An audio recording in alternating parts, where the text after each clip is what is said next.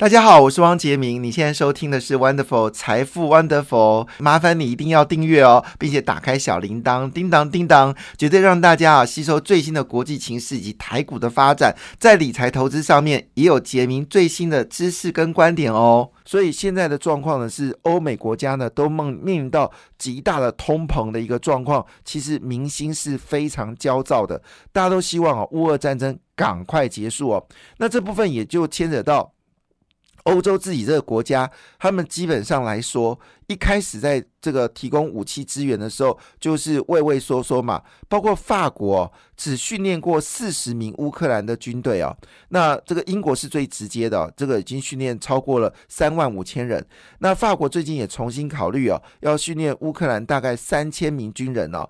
那德国是不是要考虑加速武器的供应？其实你真的要把这个战争结束，西方应该全力把武器交给乌克兰，才能够结束那个通膨的问题，也就可以及早的结束哦。其实这一每一件事情。都是环环相扣的哈，那这个时候呢，为了压制通膨，那拜登呢又宣布哦，要再释出一千五百。万桶的石油哦，来降低通货膨胀哦，所以国际间呢确实充满了焦虑与不安哦，这也就造成股票市场也反映了这样的一个情势哦。现在最安全的部分是在东南亚，那昨天东南亚的股票呢普遍都是收涨的，那么这个印尼是上涨零点三八个百分点，马来西亚是上涨一点零五个百分点，新加坡呢因为疫情又开始扩张啊，是微幅下下跌了零点一个百分点，菲律宾呢则是上。涨了零点三二个百分点哦。那昨天全球股市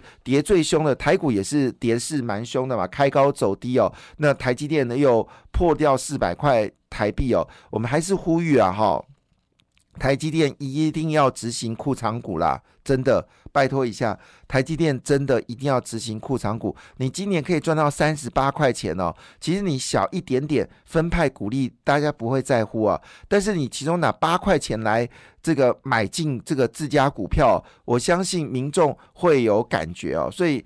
这个刘德英不能再继续说啊！我要作为这个全球的领导者，可是你的股民却在哀嚎。我觉得这是一个非常糟糕的一件事情哦。我真认为刘德应该思考一件事哦，即刻起哦，这是我第三天呼吁哦，也希望台积电高层听到我们的电台哦，因为我们在新竹是有这个放送的哈，是不是可以跟刘德英讲一下哈？就是真的开始要回收库藏股哦，连电都会会回收库藏股了，你为什么不回收哈？这个事情。是有必要，而且你回收库藏股之后，这库藏股还可以分配给员工，这不是一件很好的事情嘛？哈，那当然，在昨天除了台股大跌之外呢，其实中国股市也是重挫的一个状况。香港恒生指数呢，昨天大跌了二点三八个百分点哦。上海是终于真的不演哈，直接跌给你看，二十大结束。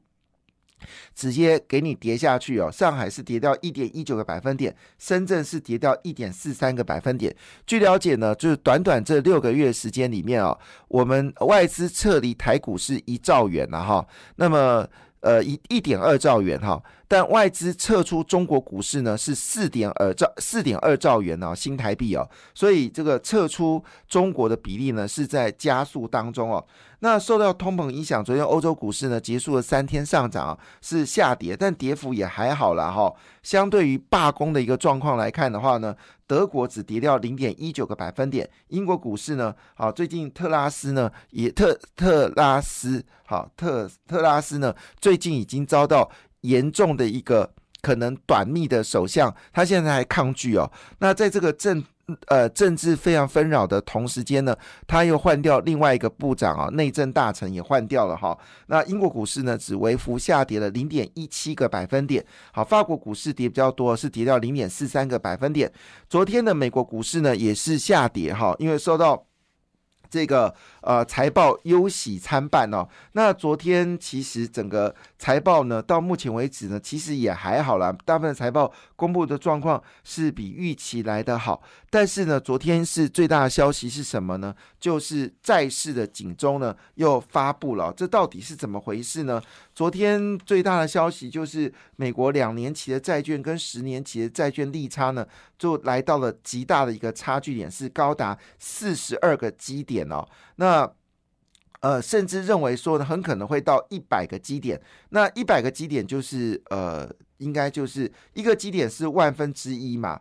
那百分一一百个基点就是呃千分呃是一哦呦哎呦哎呦是到一个百分点哦，呃零点呃对不起零点一个百分点，所以呃这个数字是非常夸张的哈。那因为这个利差持续扩大，所以呢认为说经济衰退的风险。在明年是真的会发生哦。那以这个角度来看呢，所有操盘人呢基本上是全面的减码股票，那么疯狂的囤现金哦。所以呢，现在整个现金水平呢是持续的往上增加。所以对很多经纪人来说，股票上涨呢就是卖掉股票存现金哦，这是现在的一个氛围。所以昨天呢，这个呃纳斯达克呢是跌掉零点八五个百分点哦。道琼工业指数呢是跌掉零点三三个百分点了，结束了呃两天的上涨啊。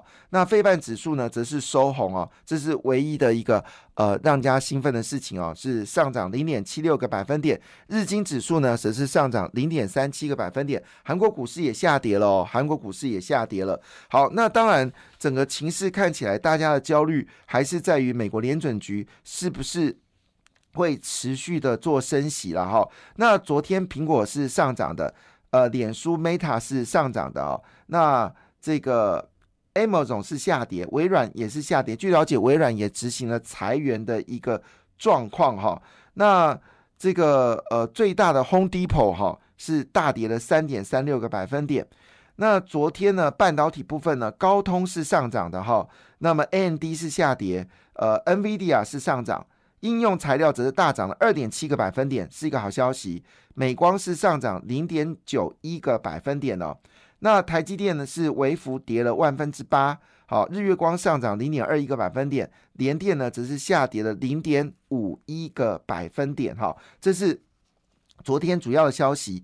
但是呢，特斯拉的股票呢，啊，虽然是收红涨零点八四个百分点呢，但盘后呢只是下跌了四个百分点，主要是。调整了每股存益啦，哈，但是呢，毛利率还是不错，二十七点九个百分点。好，据了解呢，特斯拉的这个呃皮卡车 Pickup 啊，Cybertruck 呢，确定啊，已经确定了十二月会交货哈。所以呃，那另外一部分 n e f e r s 呢继续大涨哦，那么又涨了十三点零九个百分点。好，那联合航空股价呢，则是大涨了四点九七个百分点。好，这是有关。昨天美国股市的消息，对于台股来说的话，当然呃是有些忧虑啊哈。但是呢，因为刘德英呢，好还有艾斯摩尔啊，昨天公布了非常好的财报，那么也让整个半导体的军心呢稍微稳定下来哦。那这次呃，艾斯摩尔是说，美国最新的晶片禁制力呢，对艾斯摩尔来说基本上是没有很大的影响哦。所以昨天股价呢是大涨了五点九个百分点哦。那刘德英也说了，台湾半导体，请大家放心哦。可是我说你大家放心，你还不如回收库藏股哦。那二纳米的制程呢，已经开始在做这个研究当中哦。那这时候公布了世星 KY 呢，是大赚了六点二元哦。那么包括 IP 的利旺跟金星科呢，都得到了鼓励。感谢你的收听，也祝福你投资顺利，荷包一定要给它满满哦。请订阅杰明的 Podcast 跟 YouTube 频道财富 Wonderful。感谢，谢谢 Lola。